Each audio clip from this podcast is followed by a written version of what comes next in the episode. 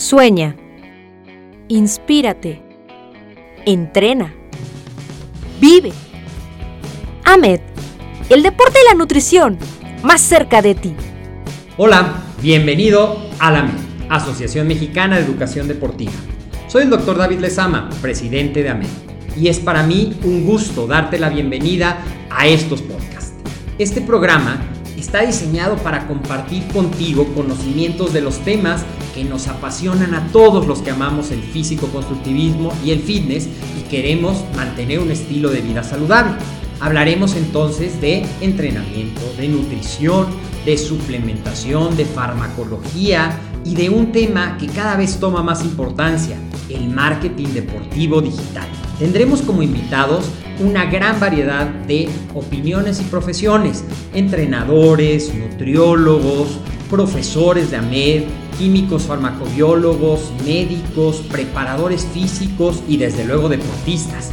Sus historias, consejos y testimonios te ayudarán a aumentar tus conocimientos y desde luego también tu número de entrenos de clientes, haciendo más exitosa y profesional tu profesión de entrenamiento deportivo. También aprenderás técnicas más eficaces del marketing que te ayudarán a monetizar esta profesión. Si quieres saber más de nosotros, visítanos en la casa virtual de la familia Med, www.amedweb.com. querido público inteligente y conocedor, excelente día, ¿cómo están? Bienvenido al episodio número 55 y estoy aquí como cada gloriosa tarde para traerte la mejor información sobre lo que más te apasiona, sobre lo que mueve tu mundo día a día, el deporte. Hoy quiero comenzar el programa preguntándote una sola cosa. ¿Alguna vez te ha pasado que quieres hacer o decir algo diferente y por alguna extraña razón no lo haces? De esas veces me refiero a a que algo dentro de ti te dice no. Esto no debería de ser así. Dilo, dilo, hazlo. Esa supuesta extraña razón que te detiene tiene un nombre y es la creencia.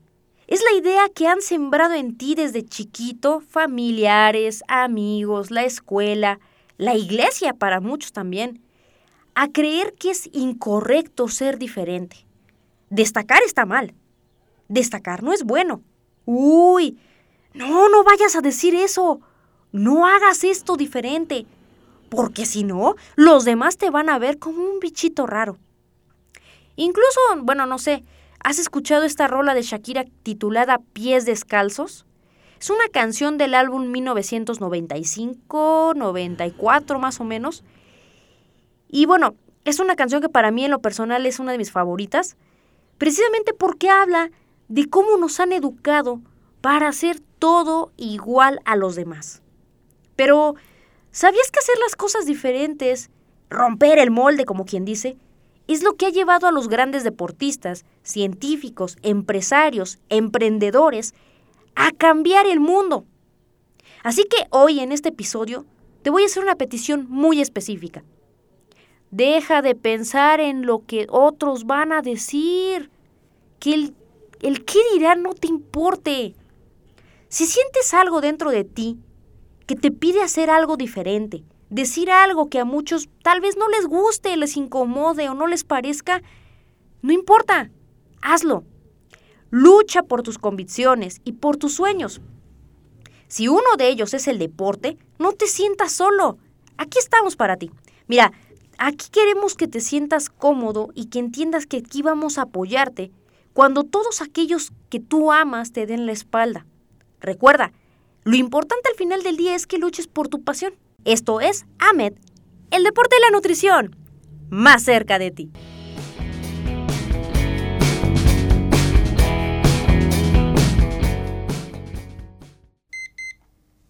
El despertador hace de las suyas con Lorena e interrumpe su sueño como cada mañana. Como cada día que despiadadamente abruma con su sonido la calma de su cuerpo y le anuncia la realidad de su cotidiana vida. Pero hoy es un día diferente. Lorena por primera vez despierta contenta y entusiasmada por empezar un nuevo día. Hoy es el gran día, el día que Lorena ha esperado con ansias poder salir de la cama, bañarse, desayunar y salir a esperar su tan anhelado paquete. Hoy no es un lunes cualquiera. Hoy Lorena está dispuesta a cambiar su vida. En Internet descubrió hace algunas semanas que existe un producto maravilloso, casi único. Un producto capaz de llevar a la gloria de la tarima como todo un guerrero a cualquiera. Lorena tiene 28 años y lleva años entrenando. Ahora incluso ha comenzado a dar clases de spinning. Sin embargo, tiene apenas un año que decidió probar en las competencias de fisicoculturismo. Comenzó a cuidar mejor su dieta, aumentar el número de peso y repeticiones en su rutina. Pero al paso de las semanas no logra ver cambios espectaculares. Así que comenzó a buscar en Internet qué era lo que posiblemente estaba pasando. Al investigar, en una de sus tantas búsquedas dio con un sitio donde anunciaban el producto capaz de darle los resultados en masa muscular que ella buscaba.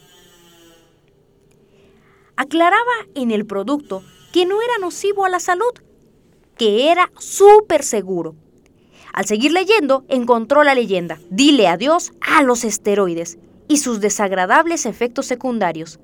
Este compuesto no tiene riesgos ni efectos y aumentarás tu masa muscular en cosa de semanas.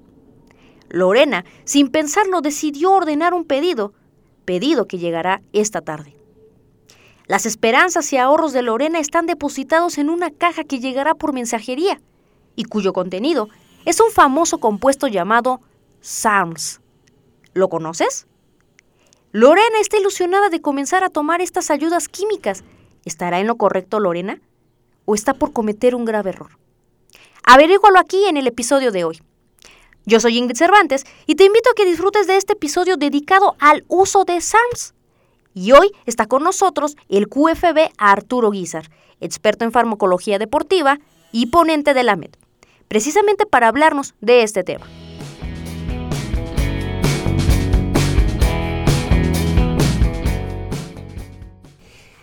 Bueno, Arturo Guizar, muchísimas gracias por estar con nosotros esta tarde.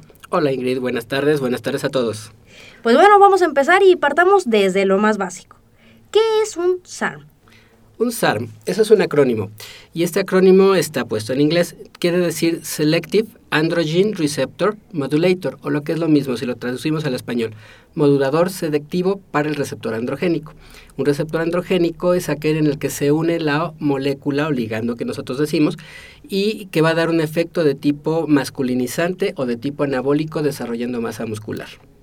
Oye, fíjate que me, surge la duda eh, precisamente con respecto a, los resultados que, que, pueden obtener. ¿Por qué se ha popularizado tanto el uso de estos compuestos? Bueno, en realidad son la consecuencia lógica después de las, las terapias de tipo esteroide. Un esteroide, habíamos dicho en pláticas anteriores, si te acuerdas, que es un derivado de testosterona. Y entonces lo que buscaban eran los efectos de la testosterona básicamente en el desarrollo de la masa muscular. Pero eh, como ya hemos platicado, dentro de estos tenemos efectos secundarios y estos efectos secundarios tienen que ver con dos enzimas particularmente sensibles a los andrógenos y que van a ser la aromatasa y la reductasa. La reductasa va a convertir la testosterona en DHT y nos va a dar como un efecto secundario una hiperplasia prostática, crecimiento de próstata o tal vez un cáncer de próstata, a veces inclusive de testículo.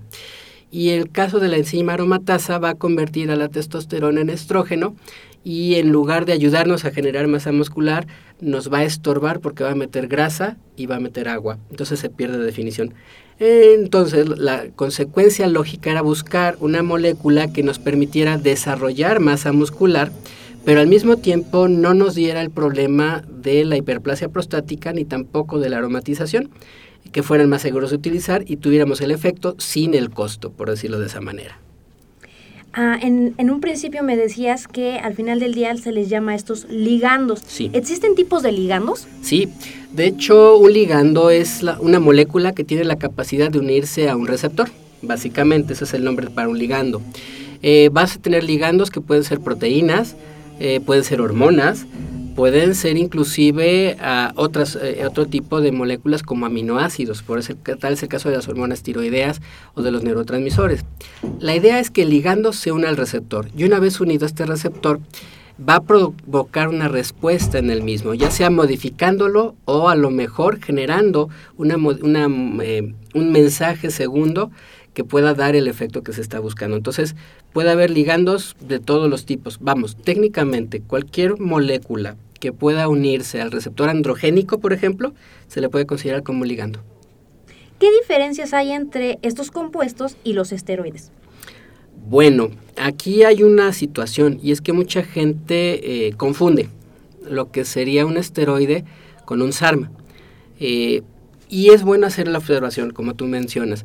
Eh, hay, hay efectos o hay anabólicos de tipo esteroideo que pueden tener un efecto SARM, pero no todos los SARMs son esteroides. De hecho, los, los SARMs de nueva generación, los que se han desarrollado a partir de los años 90 para acá, eh, ya no son de tipo esteroide, eh, básicamente porque ya no tienen lo que le llamamos el núcleo esterol o los cuatro anillos propios de los esteroides, y ya son moléculas derivadas de otras, otra cosa muy diferente que buscan el mismo efecto androgénico, pero ya por lo mismo de no ser núcleo esteroide, ya no tienen los efectos secundarios, ya no afectan a todos los, los tejidos por igual.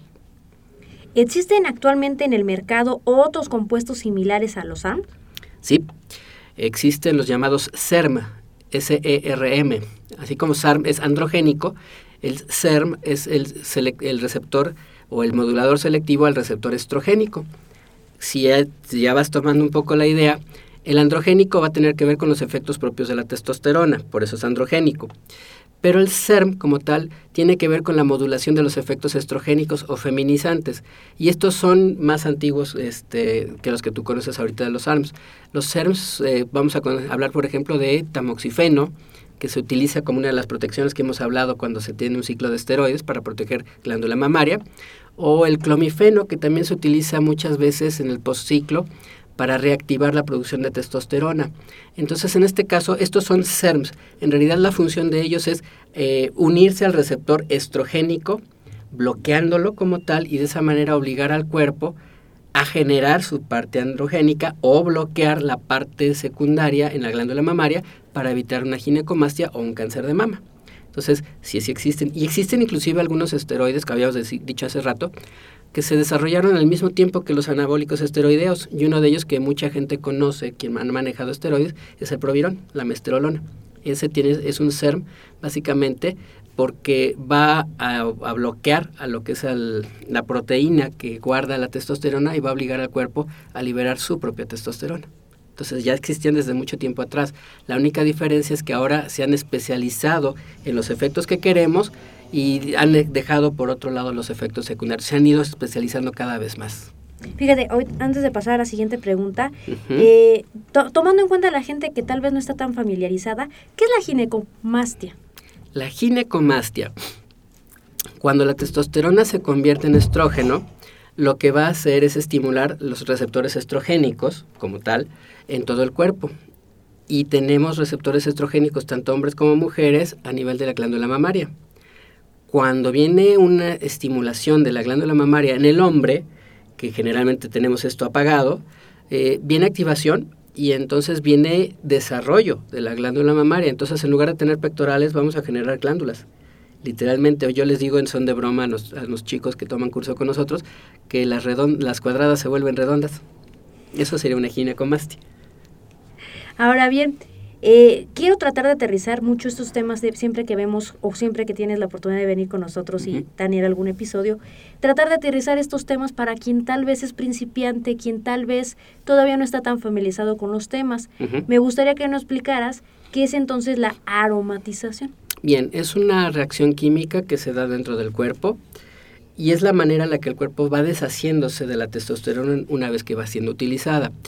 La testosterona se va a convertir en estrógeno, básicamente, y es una reacción química en la cual se transforma, se pierden ciertos, este, ciertas partes de la molécula de la testosterona y los electrones que tenía eh, uniendo por decirlo así como pegamento, partes de la molécula que hemos quitado, esos electrones entran dentro de un anillo de los cuatro que tiene el esteroide y empiezan a dar vueltas allá adentro. Este fenómeno genera un aroma en muchos de los compuestos químicos que conocemos. Entonces, la conversión de la testosterona en estrógeno produce este efecto de los anillos dando de los electrones dando vueltas en este anillo, el anillo número, el anillo A, y ese efecto se le conoce como aromatización. Básicamente es una reacción química, la enzima responsable de esta se llama aromatasa, así como lo que es la, la conformación de testosterona en DHT, que decíamos hace rato para la hiperplasia prostática, es otra enzima llamada reductasa. Los SARM de la nueva generación están evitando o buscan, se desarrollan evitando que se unan a, estos dos, a estas dos enzimas y por lo tanto no se tenga ni el desarrollo de la glándula prostática por el DHT, que no se unan a la enzima este, reductasa, y que tampoco se genere estrógeno a partir de ellos al no unirse a la enzima aromatasa y de esa manera no tengamos un estrógeno estimulando glándula mamaria. Evitamos entonces hiperplasia prostática y evitamos desarrollo de glándulas mamarias en el hombre. Ahora bien, ¿qué beneficios ofrecen estos compuestos ¿Realmente son eh, similares a los que ofrecen los esteroides o tienen alguna diferencia? Bueno, el efecto que buscamos lograr se parece al de los esteroides, pero al no ser un esteroide como tal, eh, los efectos no son al 100% iguales. ¿Qué quiere decir? Se buscaba que desarrollaran masa muscular, lo cual se logra. Se buscara que, se, que desarrollaran densidad mineral ósea, lo cual logran buscamos que no haya un efecto grave en función de lo que es hiperplasia prostática y glándula mamaria, lo cual se logra en las dosis que se recomiendan. ¿sí? Entonces, sí tenemos estos efectos y estos efectos secundarios, pero son un nivel muy, muy reducido. ¿Los efectos anabólicos son tan espectaculares como un esteroide? No. No, porque al no ser un esteroide, al no ser un andrógeno tan fuerte como es una testosterona, eh, sí desarrollo masa muscular, sí desarrollo densidad mineral, o sea, remineralización del hueso, pero va a ser más bien comparado como a un precursor hormonal, tipo un tribulus, o como a un ciclo de esteroides, pero de los que les llamamos suaves, de los que no son tan agresivos. ¿sí? Entonces, el efecto sí lo vas a tener, pero no estoy buscando un desarrollo masivo de masa muscular. Voy a buscar desarrollo muscular, sí lo vamos a tener, pero más bien una característica tipo fit, no, no tanto voluminoso tipo Hulk, eh, no, es mucho más discreto en comparación de eso. Por eso decimos que lo puedes comparar con un ciclo ligero de esteroides. Oye, hablabas desde hace rato de efectos secundarios, incluso ya hemos dedicado tanto artículos en el blog como eh, algunos episodios en el podcast para hablar precisamente de los efectos. ¿Podrías rápidamente darnos unos ejemplos, tanto de en el caso de la mujer como en el caso del hombre, de estos efectos secundarios? Ok.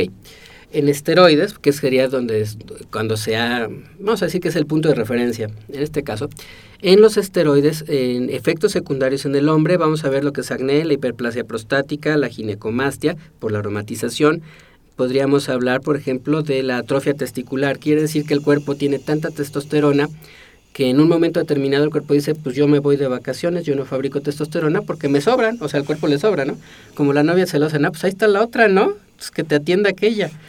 Entonces, el, en cierta manera el cuerpo hace lo mismo con lo, que es la testosterona en ciclos de esteroides. Entonces, en este serían los efectos secundarios en un hombre, hiperplasia prostática, el acné que todo el mundo tiene eh, cuando tenemos testosterona, eh, la atrofia testicular, comportamiento agresivo, todo eso tiene que ver con hombres. Pero en las mujeres es un poco más grave porque en este caso en las niñas lo que vamos a ver se le llama virilización. Entonces estas niñas lo que vamos a encontrar es que empiezan a perder grasa, empiezan a parecer cada vez menos mujer, es decir, pierden sus curvas, glándulas mamarias se, apagan, y entonces perdemos esa parte, eh, la, la, piel se engruesa igual que la voz, eh, y después aquello que nos hacía más niñas, ya sabes, empieza a desarrollarse y a hacerse más masculino, entonces hay clitoromegalia y tenemos ya características francamente masculinas que se están desarrollando por ahí. En la mujer es mucho más grave porque prácticamente son situaciones irreversibles y, por ejemplo, una clitoromegalia, la una única manera de resolverlo es operando. Sí, va a doler, seguro. Volviendo al asunto de los beneficios. Ahorita tú mencionas que al final del día, pues, no son los mismos niveles de efectos secundarios, lo cual para muchos resulta muy atractivo. Sí. Entonces, eh, la mayoría, ¿cuál es realmente lo que buscan? Buscan ganar masa muscular, como tú lo mencionabas, pero ¿cuál es el nivel de efecto anabólico? Comparado a un esteroide, es menor. Comparado a un esteroide, hasta ahorita los efectos son menores. Es que no están, no están diseñados realmente como para un desarrollo muscular. Bueno, originalmente los esteroides tampoco estaban pensados para lo mismo. En realidad están pensados para dos aplicaciones básicas Eh, la primera es este pérdida de masa muscular, es decir, un síndrome, un síndrome de caquexia para, por un estado postoperatorio, por una enfermedad crónica, eh, y están pensados también en la etapa, en etapa antienvejecimiento para evitar el hipogonadismo. No son entonces desarrolladores por sí, son su efecto, pero no son el, la meta terapéutica para la que se desarrollan. Están pensados en antienvejecimiento y están pensados también en endocrinología. Entonces, ¿se va a desarrollar masa muscular? Sí, pero el efecto comparado a un esteroide es mucho menor. Decíamos hace rato que como un ciclo ligero de esteroides. ¿Por qué? Porque su meta no es desarrollo de masa muscular completamente. Tiene otros efectos que debemos de cuidar. Al momento que tú estás buscando evitar el efecto secundario de hiperplasia prostática, estás negando una buena parte de su potencia como desarrollo de masa muscular. Por eso es que la meta de ellos no es originalmente para esto. Eh, también se busca, eh, igual que los SERMs, como eran, por ejemplo, las terapias de reemplazo hormonal, las isoflavonas. Una isoflavona de soya, voy a meterme un poquito en ese tema, es mil veces menos potente que un estrógeno natural, o que tu propio estrógeno. Entonces, digamos que es, una, es la meta de la, terapia con isoflavonas en menopausia, es que el cuerpo no diga, no tengo. No, no, no, sí hay, mira, aquí está tienes estrógenos. Poquitos, pero tienes. Y de esa manera no entra en síndromes eh, de carencia. En el caso de antienvejecimiento, la meta que se buscaba era la misma. No encontrar un punto en el que dijera el cuerpo, pues no tengo testosterona. No, no, mira, aquí está. Es 10 veces menos potente que tu testosterona, pero aquí tienes. Pero ahí está. Ahí está. Entonces, eh, la meta terapéutica se cumple la meta anabólica, masa muscular para el físico-culturista, que no es para lo que está desarrollado, se cumple pero de una forma más modesta, básicamente. O sea, realmente a quien nos están escuchando y que quieren tal vez ahorita o se están preparando para una competencia y lo querían ver como una alternativa, desde ahorita tú les dices, ¿sabes qué? No es tan potente. Ni lo pienses. No es tan potente y hay algunos, vamos a mencionarlos si quieres después, este, que si llegan a tener efectos secundarios que se le parecen ¿eh? a un esteroide.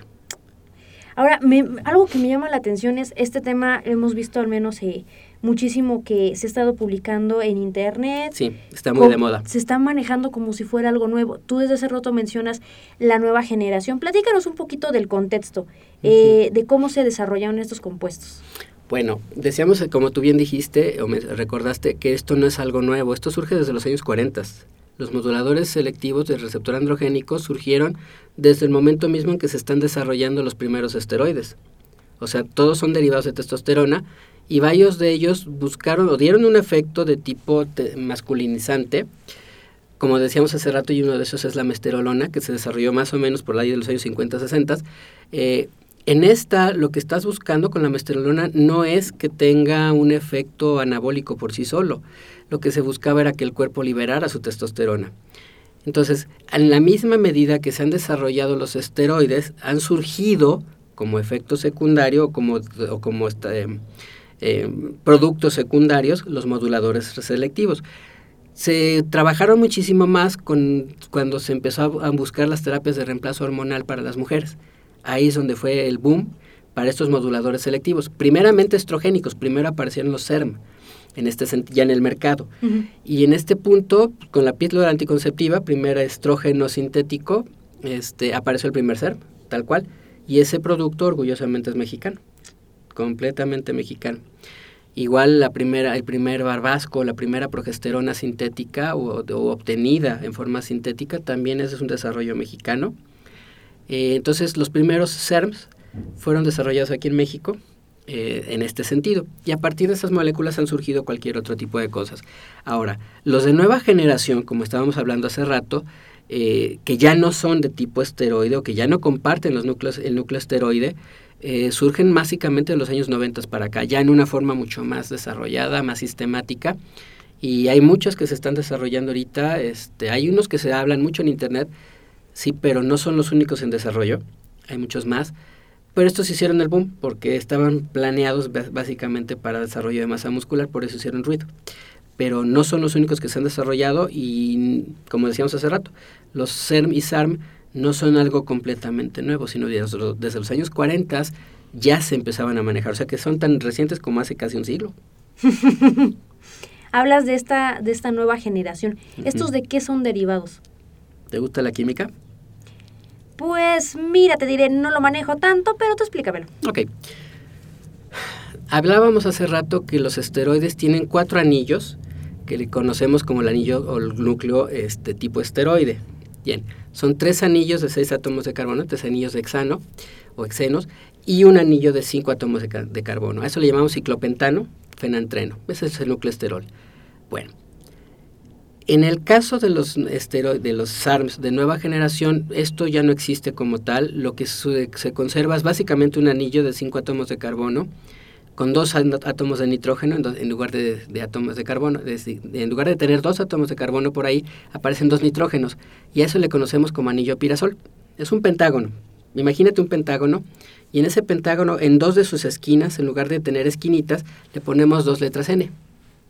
¿Sí? Casi, casi juntas. A eso nosotros en química orgánica le llamamos un anillo pirasol. A partir de este, este anillo llamado pirasol, que hay un esteroide que sí lo, lo comparte, el Winstrol, o el estanosolona, la estanosolona, este, este anillo pirasol es la base para los, demás, los de la nueva generación y de ahí se empiezan a desarrollar eh, cualquier cantidad de moléculas que tienen mayor vida útil y que tienen mayor recepción o se tienen mayor facilidad de unirse al receptor androgénico. El primer mm, precursor de estos SARM es un medicamento que se llama bicalutamida, si así se llama, bicalutamida. y que se utiliza como terapia de, elección contra cáncer de próstata. Y a partir de este anillo de pirasol se desarrollan los demás SARMs de la nueva generación buscando maximizar el efecto este, de tipo eh, masculinizante o anabólico y evitando los efectos indeseables que nos pueden llevar al cáncer de próstata precisamente. Por eso se parte de la bicalutamida como, y esa es la marca, ¿eh? se parte a partir de esta molécula para buscar su efecto benéfico y de ahí sacarle extras. Oye, y la pregunta, la pregunta del millón, ¿estos compuestos ya están científicamente autorizados para su consumo y venta? No. Ya lo veía venir. ya saben que yo de repente suelto las malas noticias. Eh, es, parte del, es la parte, mm, si tú quieres, mala de ser el químico y de ser el que conoce la farmacología. Eh, no, hasta ahorita ninguno de los SARMs de la nueva generación, salvo la bicalutamida, que por supuesto ya tiene un rato desarrollada, pero no está desarrollada para lo que estamos platicando, sino está desarrollada contra cáncer.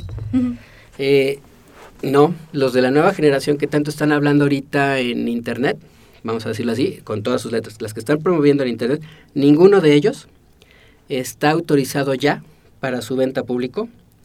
Eh, en, una, en lo que son los análisis o los desarrollos de un medicamento se siguen protocolos. Y estos protocolos tienen varias fases, se manejan cuatro.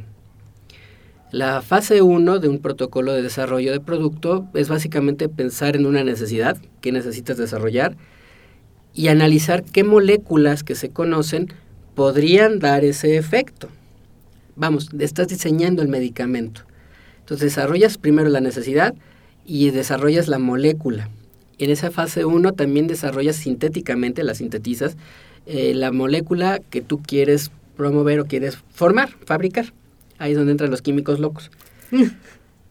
Una vez que probaste la molécula y que es estable, entra en lo que se llama fase 2. En esta fase 2 se busca que esta molécula sea estable, que se pueda tabletear o que se pueda tener como un inyectable o que se pueda tener como algo de uso oral y que se pueda administrar que sea estable como para administrarse.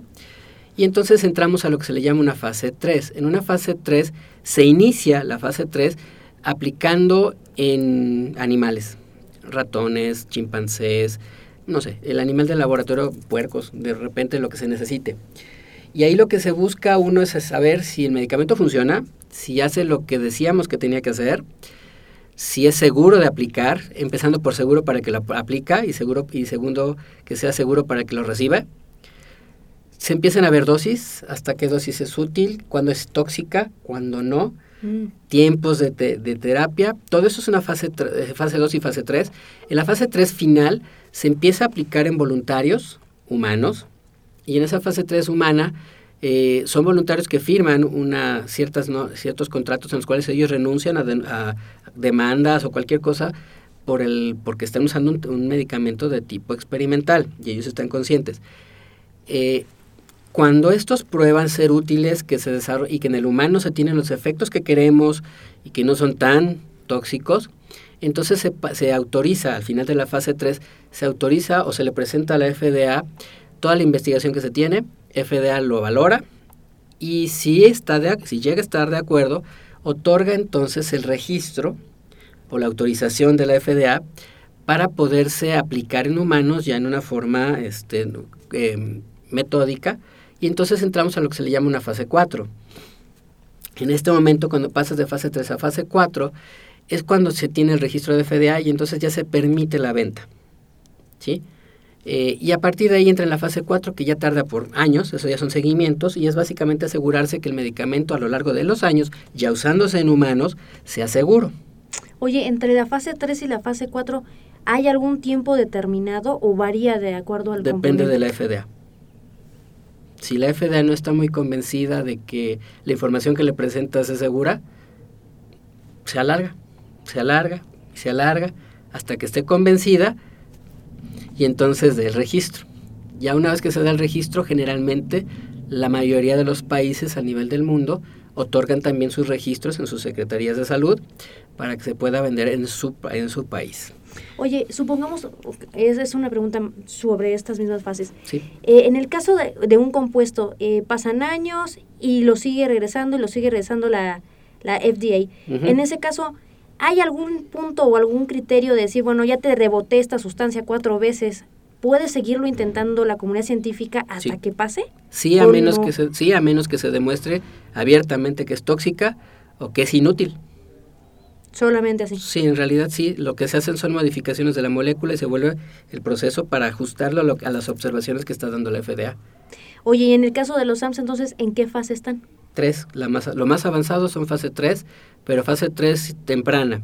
Es decir, eh, ya pasaron de caja de Petri, ya, ya empezaron a usarse en ratoncitos, ya pasaron a chimpancés, y en algunos casos, y no son todos, eh, hay dos al menos que sí están en fase 3, ya empezándose a aplicar en adultos, en, en humanos, y están recopilándose información, pero todavía no es por parte de los laboratorios la información suficiente para presentarlo a FDA. Todavía no hemos llegado a ese punto. Apenas estamos en los voluntarios suicidas kamikazes que firman su cartita de no se culpa a nadie de mi muerte. Estamos apenas en eso.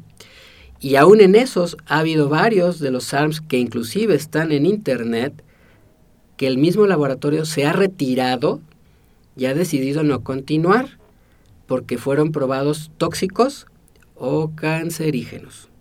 Justo ahorita recordando, recientemente habías dado un webinar justo. sí, llevamos, este dos, llevamos dos webinars. En el primero yo recuerdo que en la presentación mostraste uno en particular que ya lo habían retirado porque causaba, si, corrígeme, ceguera. Sí. ¿Podrías decirnos el nombre, por favor? Sí, por supuesto se llama andarín.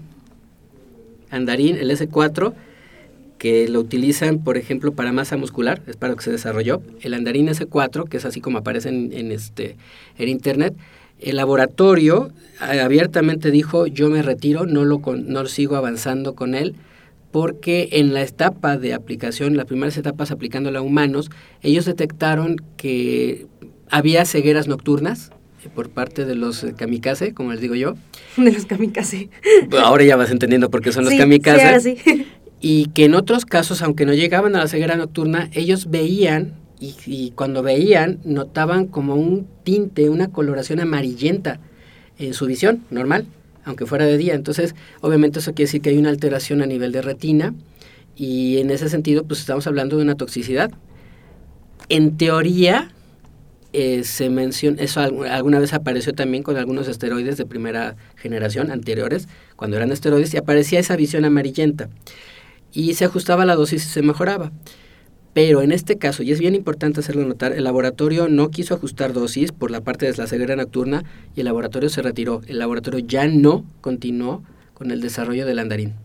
Oye, ¿y aún en Internet circula su venta? Sí. ¿Sí? Sí, sí, y te lo manejan como uno de los más potentes para generar masa muscular. Entonces, aguas. Sí, claro. Aquí estamos hablando, con todo lo que estamos viendo en Internet, estamos hablando de mercado negro. Entonces, en mercado negro te puedo dar dos cosas, así como cuando hemos hablado alguna vez de mercado negro para esteroides. Cuando no hay un laboratorio farmacéutico apoyándote, no sabemos de primera intención si la molécula que te están vendiendo es real, es la que tú quieres, si no te están dando cualquier otra cosa. E inclusive hay cárteles de droga metidos en el caso de falsificación de esteroides. En, al menos en México, no sé en otros lados. Pero sé que en México sí. Este, entonces, en el caso del mercado negro, tienes primer riesgo, que tú hayas dado tu dinero, porque todo se maneja por internet, y no te den lo que tú quieres. Y además, ¿cómo vas a poder comprobar qué es? Pero bueno, supongamos el mejor escenario. Que sí te dan lo que compraste. ¿Estás seguro que te están dando la concentración correcta? No juegues, qué peligroso. Y tercera, eh, por ejemplo, el caso del andarín. Esto es dicho por el laboratorio. El laboratorio es el que se retiró. Esta nota que te acabo de pasar, que yo sé que es para más de uno es amarga, eh, no aparece en internet, al menos no en las páginas que te tratan de vender el andarín. Y esto es algo que el laboratorio declaró. Impresionante, de verdad. Y de verdad a veces uno no, no logra eh, dimensionar los riesgos a los que uno se, se expone al comprar este tipo de cosas, ¿no? Al final del día. No digo que todo lo que se está desarrollando está mal, no, no, no. Afortunadamente son los menos los que están generando este tipo de problemas. Hay otro que está generando, por ejemplo, y está probado como mutagénico. ¿Sí? y está puesto ahí, está en internet, pero no te dicen lo mismo. Pero en cambio tenemos varios que están ya a punto de obtener su registro de FDA, estamos hablando de tiempo relativamente corto, para su venta por parte del laboratorio.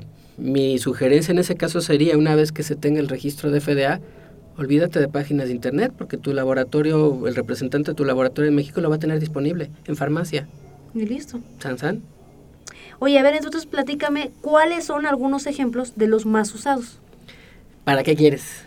A ver, para efecto anabolizante. Anabolizante. Podríamos hablar, por ejemplo, se me está ocurriendo, ya, ya dimos la mala noticia con el S4, ese ya. La gente pena lo está digiriendo, yo sé que sí. Ok, ese, pero no se preocupen, no es el único que está. Tenemos, por ejemplo, el RAT 140, que también se llama testolona. Este es de los más recientes, tiene apenas del año 2009 para acá. Está en fase 2, entrando a fase 3, pero lo que se ha visto hasta ahorita ya van, ya lo están probando en chimpancés, ahorita ya están en chimpancés, o sea que en changos de dos patas, ya pasamos de, de animales de cuatro patas, ya vamos en dos. Este, ha probado ser muy, muy efectivo en desarrollo de masa muscular, pero tiene que ser por ahí algún ajuste de la dosis porque lo que han encontrado es que sí suprime la producción de testosterona.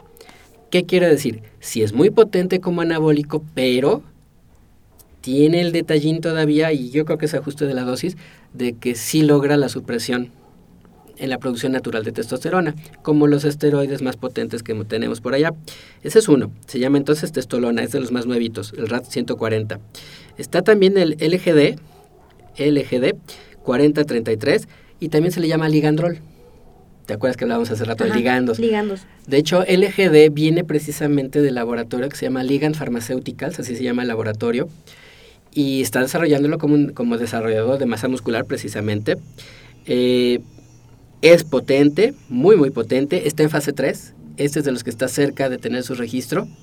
Ok, el ligandrol, ahí va. Eh, sí puede disminuir, aquí sí se ha visto que es modificable, es decir, se puede ajustar la supresión de testosterona, tú, la supresión de nosotros de testosterona, ajustando la dosis de ligandrol, parece ser que se puede, se puede evitar este problemita. Entonces Ligandrol está en fase 3, ya está básicamente para obtener su registro.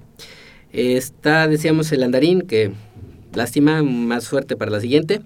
y el laboratorio se, se, retiró básicamente en fase 2 y con algunos kamikazes, ¿no? Cuando estaba haciendo el, brinco a fase 3 aparecieron estos efectos y dijeron no más. Y hay otro, por ejemplo, también, eh, que este es más conocido, BMS 564929. No, no es el teléfono de nadie. Yo también pensé que me estabas dando tu teléfono y dije, ay, te brincas una pregunta. Eh, no, este así se llama, eh, 564929 BMS. BMS son las siglas del laboratorio que lo desarrolla, Bristol Myers Squibb. BMS. Entonces, todos los, desarrollos ahorita, cuando están en estas etapas, tienen las siglas del laboratorio que lo desarrolla y un número de registro, que es el ah, numerote, que no es el teléfono, que pusimos. Este, por ejemplo, este, ha funcionado bastante bien en masa muscular. Este se desarrolló originalmente para andropausia, tal cual, pero ha funcionado bastante, bastante bien. Eh, nada más hay que tener un detalle con él, como está desarrollado para lo que es la, andropausia, eh, se han dado cuenta que afecta la parte de la producción de FSH o LH, las hormonas que estimulan la liberación de testosterona por parte de nosotros. Entonces, eh, hay que hacer ajustes ahí en la dosis, igual que como vimos con el ligandrol, para asegurarnos de que no haya una, una manipulación de, estos, de estas hormonas. Esas son las que te podría decir ahorita de primera intención que nos funcionan bien. Este último, el BMS, este, ya está dando, ah, bueno, ya se ha utilizado en deportistas de alto rendimiento, ya los cacharon. La, la, la. Ya los cacharon y este, y ya ha habido sanciones. Que era justo lo que comentabas en los webinars, ¿no? Que antes la gente, bueno, los deportistas estaban con la idea de, bueno, eh, si uso estas sustancias, pues no van a pasar en el examen del esteroide. No, no, no. Pero ahora ya hay pruebas enfocadas a detectar el SARM. Desde el año 2008, desde las Olimpiadas de Beijing, ya la, la AMA, la Asociación Mundial Antidopaje, ya había avisado de que estaban en la mira. Y a partir del 2009 o sea, pasando Beijing, 2009 empezaron a dar los primeros positivos porque ya, ya tenían la prueba especializada y empezaron a dar positivos. Y ya ahorita te puedo decir, por ejemplo, que hay ciclistas a los cuales se les ha descalificado, hay corredores y ha habido futbolistas y futbolistas de primera división. Oye, cuéntame, eh, cuando dan eh, positivo en este tipo de pruebas, ¿cuáles son el tipo de sanciones? Las mismas. En el caso, por ejemplo, de en el caso de deportes de tipo olímpico, se les retira se les retira la medalla o el premio que hayan ganado. Se les eh, deben regresar medallas y deben regresar eh, premios en efectivo si se les dieron y deben eh, también se les dan registros, es decir, se les dan certificados, diplomas y se borra del currículum. Y la sanción deportiva, en el mejor de los casos, es la inhabilitación por un año en el caso, por ejemplo, de los futbolistas de los que estoy platicando, se dio eh, ya en Guatemala, es donde lo tomaron más en serio. En México no sé si ya ha dado, pero no deben de tardar mucho. En Guatemala, que se encontraron cuatro, eh, se les suspendió por cuatro años. O sea, ya está dando, ya hay sanciones y se aplican. En el caso de ciclismo creo que andan por algo semejante. ¿eh? O sea, si se les retira la medalla, el premio, lo que haya sido, y se les inhabilita al menos un año. Como, Como, al menos un año. Oye, hace rato me preguntabas, ¿de cuál quieres saber? O sea, ¿quiere decir que hay más? Sí. En el caso de específico de quema de grasa, ¿existen? Sí, claro. Eh, están desarrollados el Ostarin y el Carderín. Ostarine también se le conoce como MK2866. Este, por ejemplo, está pensado para quema de grasa eh, y está pensado eh, básicamente que no sea muy agresivo con las mujeres. De hecho, este es uno de los que más se les recomienda, o sea, de acuerdo a lo que estaban platicando, que es de los más probables que pueda utilizar sin problemas una mujer porque tiene menos efecto androgénico. Entonces, este MK está puesto básicamente, en el caso de las, de las chicas, para remineralización. De hecho, está pensado para osteopenia. ¿sí? Pero como efecto secundario, la movilización de grasa es importante. Entonces, el ajuste de dosis al parecer nos va a llevar a una movilización de grasa mucho más interesante. Tenemos el otro llamado Carderín.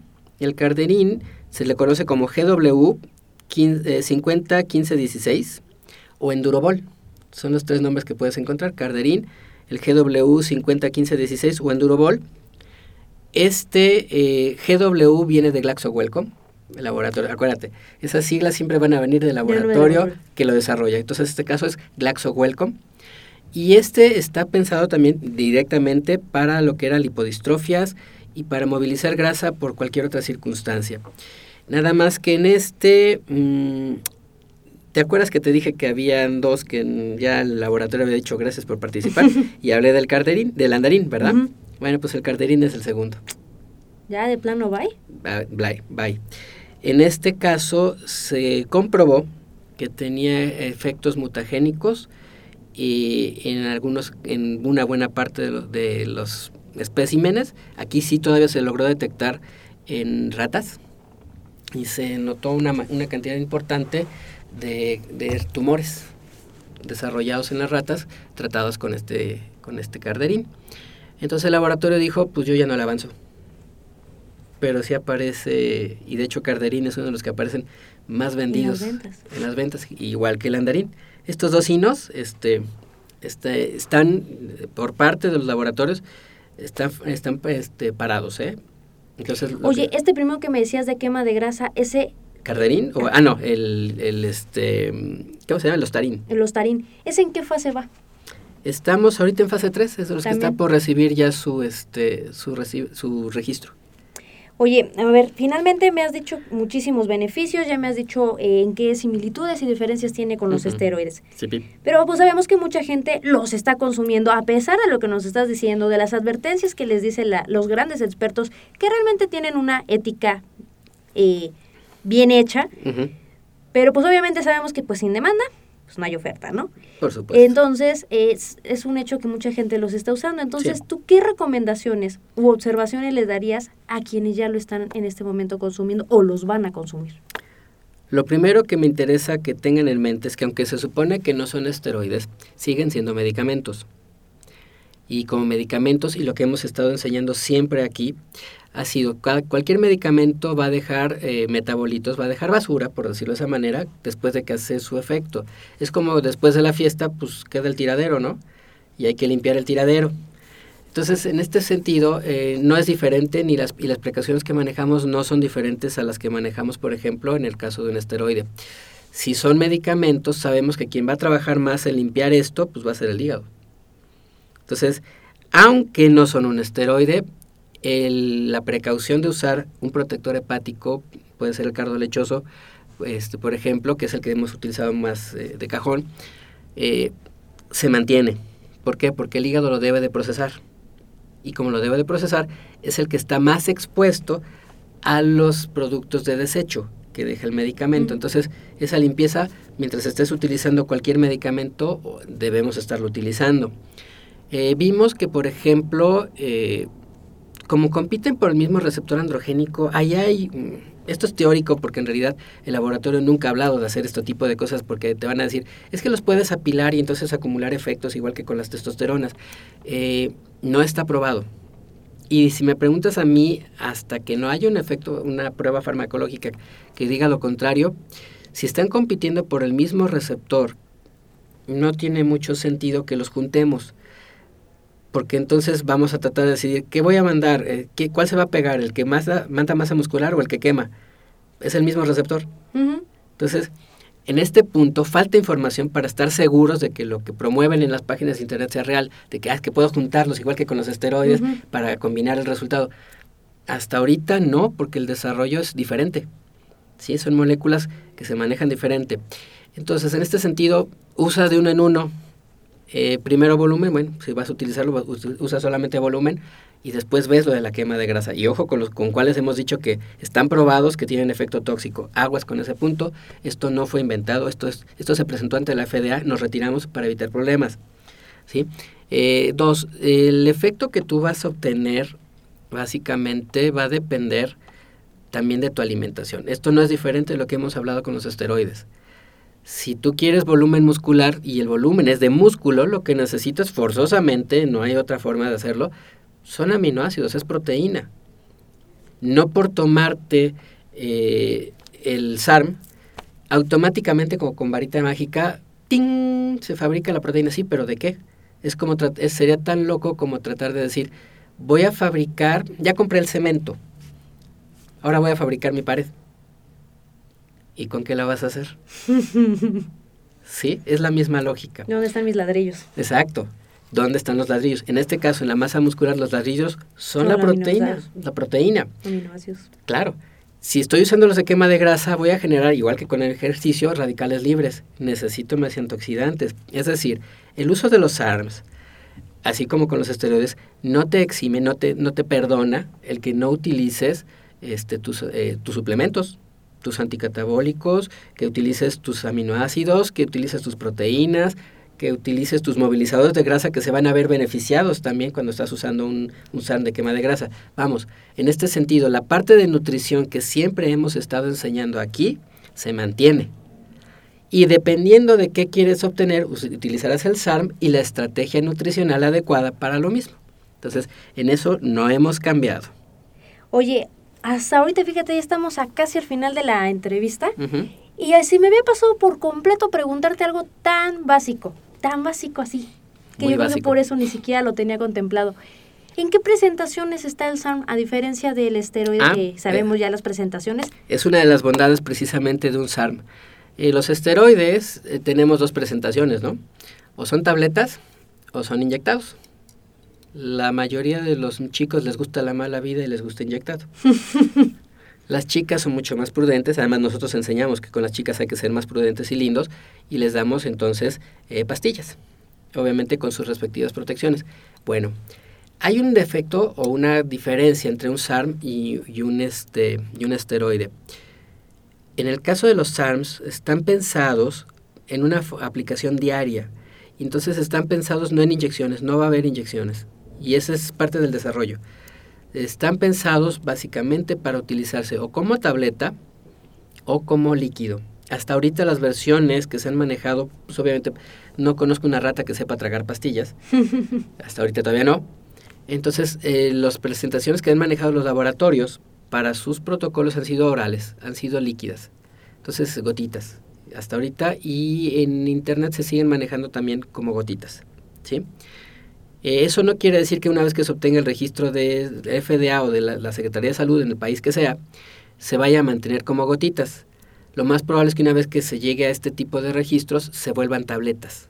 Es lo más probable. Pero hasta ahorita la vía de administración es oral y esto está desarrollado a propósito para evitar picos y bajadas, porque cuando tú inyectas un medicamento tienes un pico, vas a llegar hasta un pico y de ahí empieza a bajar tu concentración en sangre.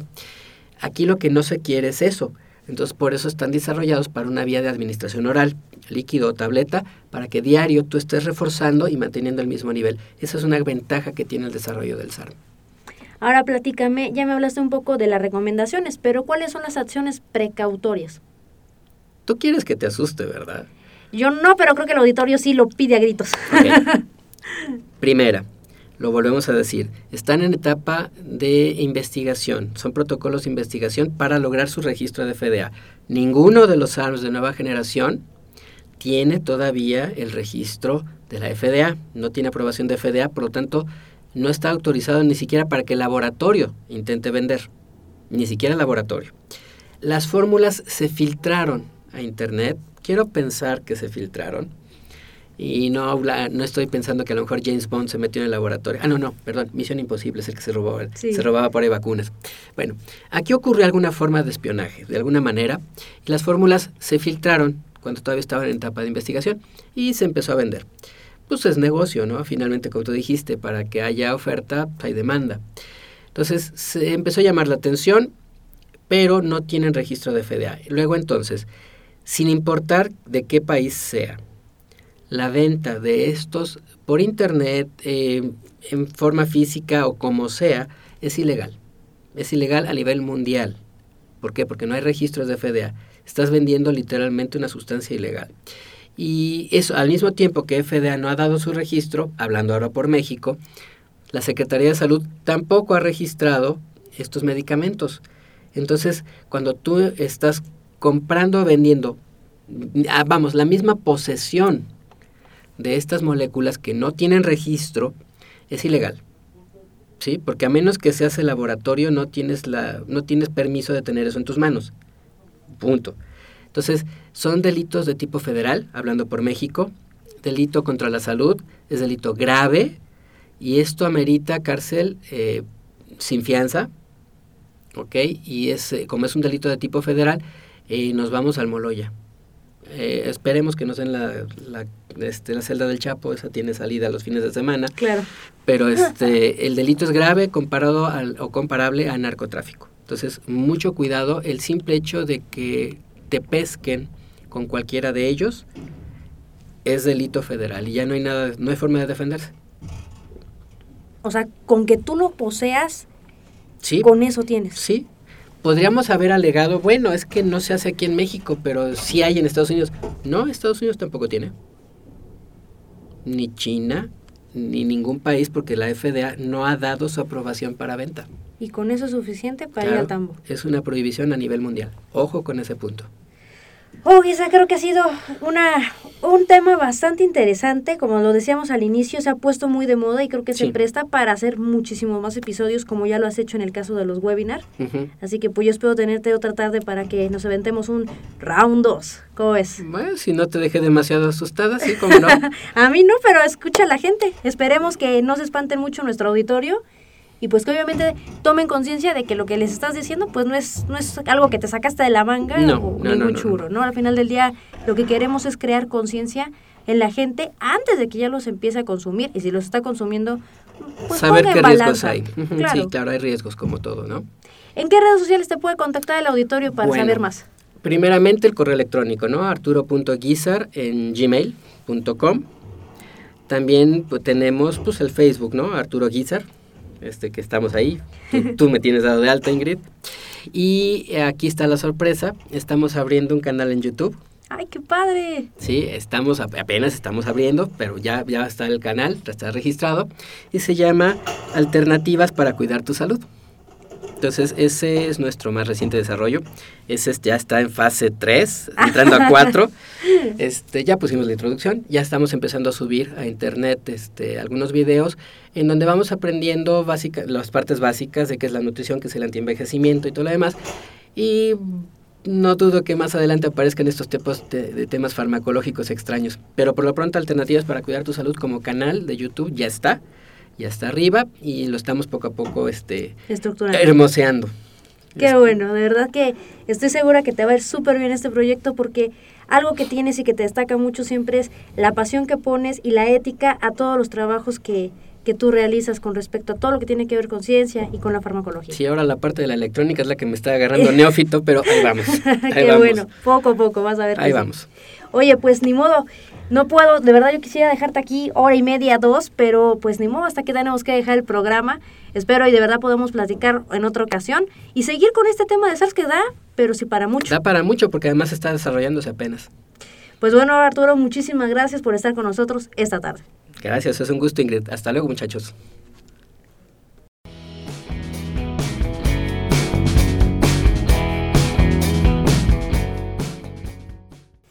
¿Cómo viste el tema de hoy? ¿Te gustó? De verdad, si te está gustando el programa, házmelo saber. En la descripción, como siempre, te dejo los enlaces a las redes sociales de Arturo y mías. Suscríbete al podcast desde iTunes en dispositivos Apple y si tienes Android como yo, desde iBots. De verdad espero que con este programa hayas aprendido mucho más de estos famosos compuestos que, como lo dijimos en el programa, se han vuelto muy populares. Pórtate bien y si te portas mal, por favor, invítame. Yo soy Ingrid Cervantes, te mando un abrazo donde quiera que me escuches y que tengas estupendo fin de semana. Y te espero aquí, ¿dónde más? En el mejor programa de podcast deportivo que existe, en AMET. El deporte y la nutrición, más cerca de ti.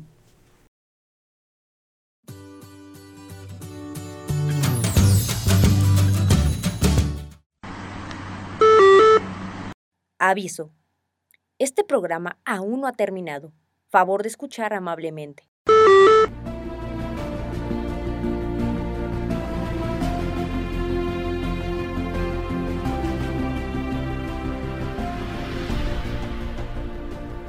El éxito es de quien se supera. El éxito es de los que dicen, basta. Basta de la frustración de un trabajo mal pagado. Basta de ser rechazado en otra entrevista. Basta de aceptar ganar poco dinero. Si tú también dices basta, en AMET tenemos las armas necesarias para rebeldes con hambre de éxito, como tú. No lo pienses más e inscríbete a la licenciatura en acondicionamiento físico y recreación. Para conocer los requisitos, manda un correo a coordinación.amedweb.com o visítanos en la casa virtual de AMED www.amedweb.com. Si tú eres poseedor de una increíble historia, el mundo necesita conocerte. Sí, en AMED estamos buscando a gente como tú. Este espacio siempre ha sido tuyo y hoy no es la excepción. Si has ganado alguna competencia a nivel nacional o internacional y has dedicado horas de esfuerzo y sacrificio, haz que valgan la pena. Hazte escuchar e inspira al mundo. Solo aquí, en la familia Med. Mándame un correo o contáctanos por Facebook.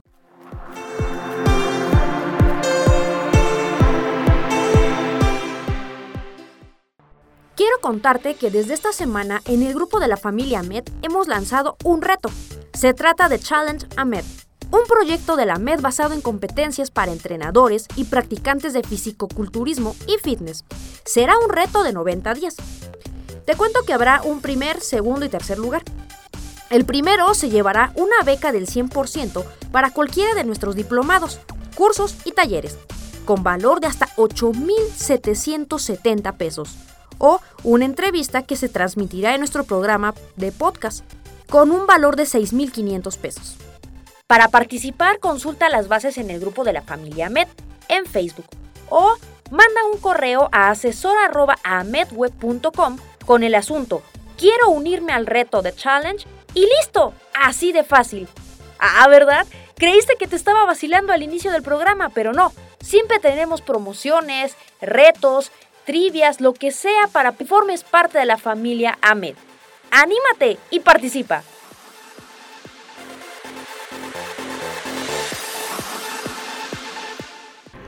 Las ideas aquí expresadas son responsabilidad de sus autores y no reflejan los puntos de vista de la Asociación Mexicana de Educación Deportiva, AMED, ni de sus ponentes.